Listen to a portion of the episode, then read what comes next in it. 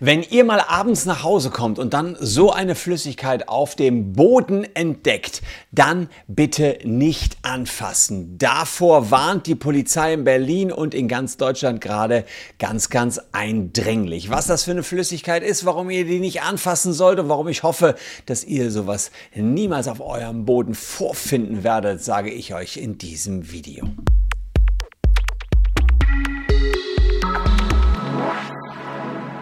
Hallo, ich bin Christian Solmecke, Rechtsanwalt und Partner bei WBS Legal in Köln und abonniert gern diesen Kanal, wenn ihr rechtlich up-to-date bleiben wollt.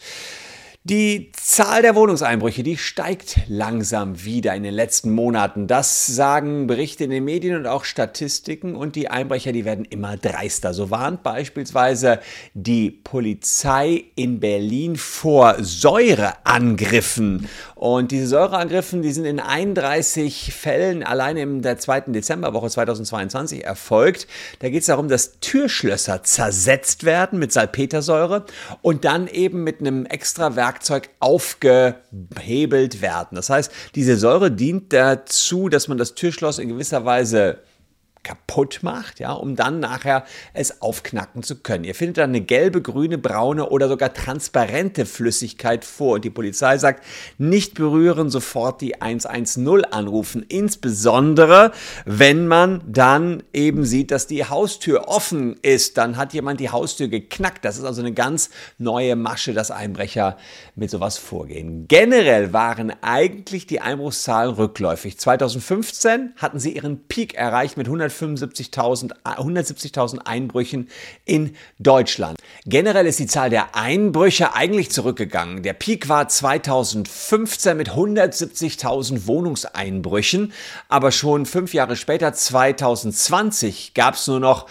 weniger als die Hälfte. 75.000 Wohnungseinbrüche, 2021 sogar nur 55.000 Einbrüche.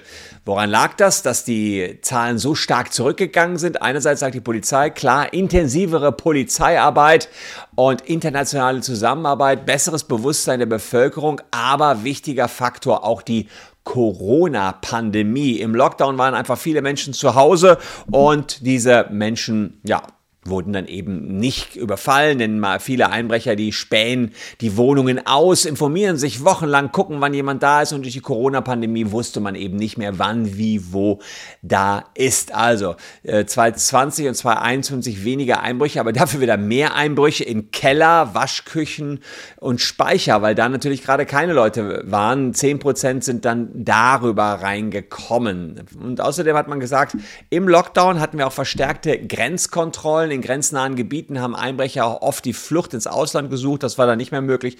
All das waren Gründe, warum eigentlich die Zahl der Einbrüche zurückgegangen ist.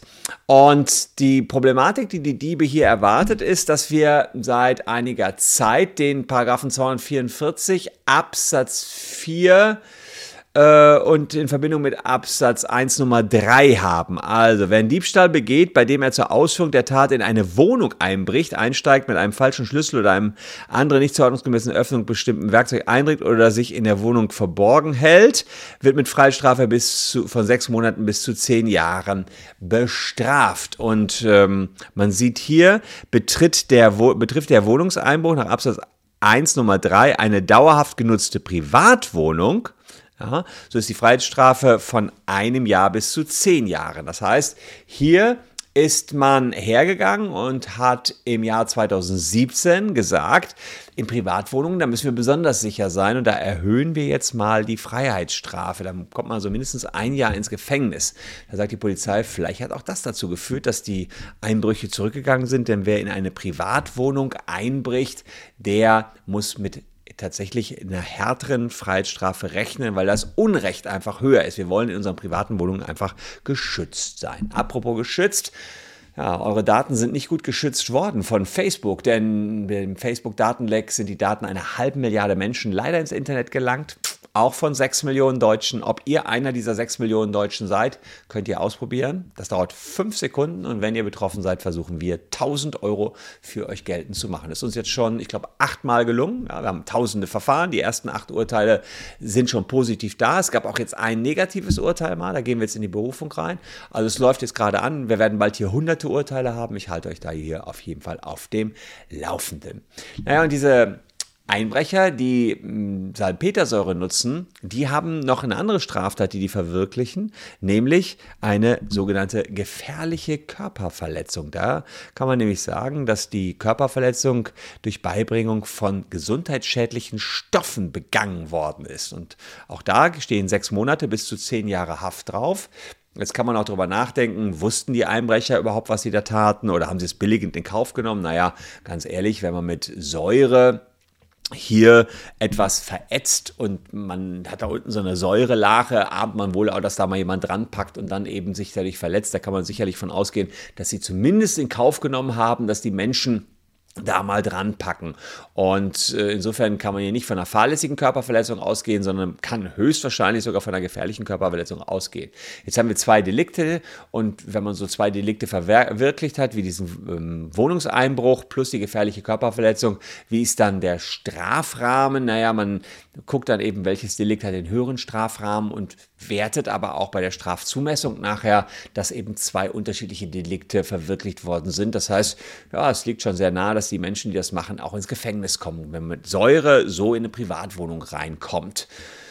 Die Frage ist, wie schützt ihr euch? Es ist so, dass bei im Jahr 2021 50 Prozent aller Wohnungseinbrüche gescheitert sind. Warum? Weil Häuser eben immer besser geschützt sind. Ein guter Schutz lohnt sich damit doppelt. 24 Prozent der Deutschen haben Angst vor einem Einbruch. Und ähm, wichtig ist, wenn ihr das Haus verlasst, alle Türen, Fenster schließen, sollte klar sein. Aber manche haben noch Fenster auf Kipp. Ist natürlich tödlich, weil man dann da rucki reingreifen kann und die Einbrecher kommen da sehr schnell rein. In wenigen Minuten sind die durch ein gekipptes Fenster entsprechend drin. Auch nicht verschlossene Türen sind ganz leicht geöffnet. Also wirklich zweifach abschließen, sonst kommen die nicht da rein. Also, äh, sonst kommen die da rein. Das, das sagt uns jedenfalls die Polizei. Schlüssel nie draußen draußen verstecken. Schon gar nicht unter der Fußmatte. Die Einbrecher kennen einfach die Verstecke. Und selbst wenn ihr glaubt, hier im Blumentopf ist doch sicher, nee, ist nicht sicher. Die sind gewitzter als ihr. Die machen das jeden Tag. Das ist ja ein Hauptjob. Acht Stunden am Tag nur Einbrüche. Da kennt man so manches Versteck. Ist auch äh, ratsam, die Wohnung, äh, wenn man nicht da ist, vielleicht mit Licht zu versehen, dass man nicht direkt sieht, dass man da ist. Man sollte auch die Nachbarn bitten, wenn man länger nicht da ist, den Briefkasten zu leeren. Auffälliges Zeichen ist auch, wenn die Rollladen am Tag runter sind. Da gibt es ja auch Automatismen, dass am Tag die Rollladen hochgelassen werden und generell eben aufmerksames, umsichtiges Verhalten. Denn viele Einbrecher beobachten lange vorher schon euer Haus und da sagt die Polizei, wenn ihr jemanden seht, ruft uns an, wir checken den mal, macht doch nichts, da kommt eine Streife vorbei, hält ihn mal an, spricht mal mit ihm. Das ist immer besser, als wenn wir nachher ermitteln müssen, wer denn eine Tat getan hat. Also insofern da auch vorsichtig sein. In Mehrfamilienhäusern nicht einfach jeder Person die Tür öffnen, die da klingelt und vernetzt euch unter euren Nachbarn, teilt eure Beobachtungen.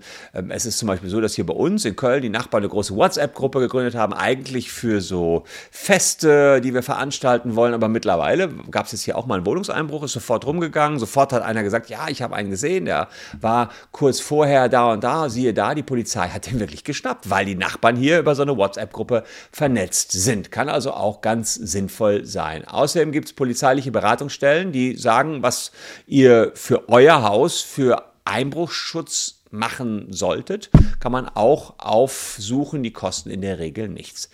Ja, ich hoffe, die Tipps helfen euch. Passt auf, wenn ihr so eine unbekannte Flüssigkeit vor eurer Tür findet, bitte, bitte nicht an fassen. Aber anklicken könnt ihr diesen Abo-Button, der ist jedenfalls direkt unter dem Video. Würde mich freuen, wenn ihr noch ein bisschen dran bleibt. Wir sehen uns jedenfalls an gleicher Stelle morgen schon wieder. Danke für eure Aufmerksamkeit. Bleibt gesund, liebe Leute. Schaut euch auch noch diese beiden Videos ran. Ja, tschüss und bis dahin.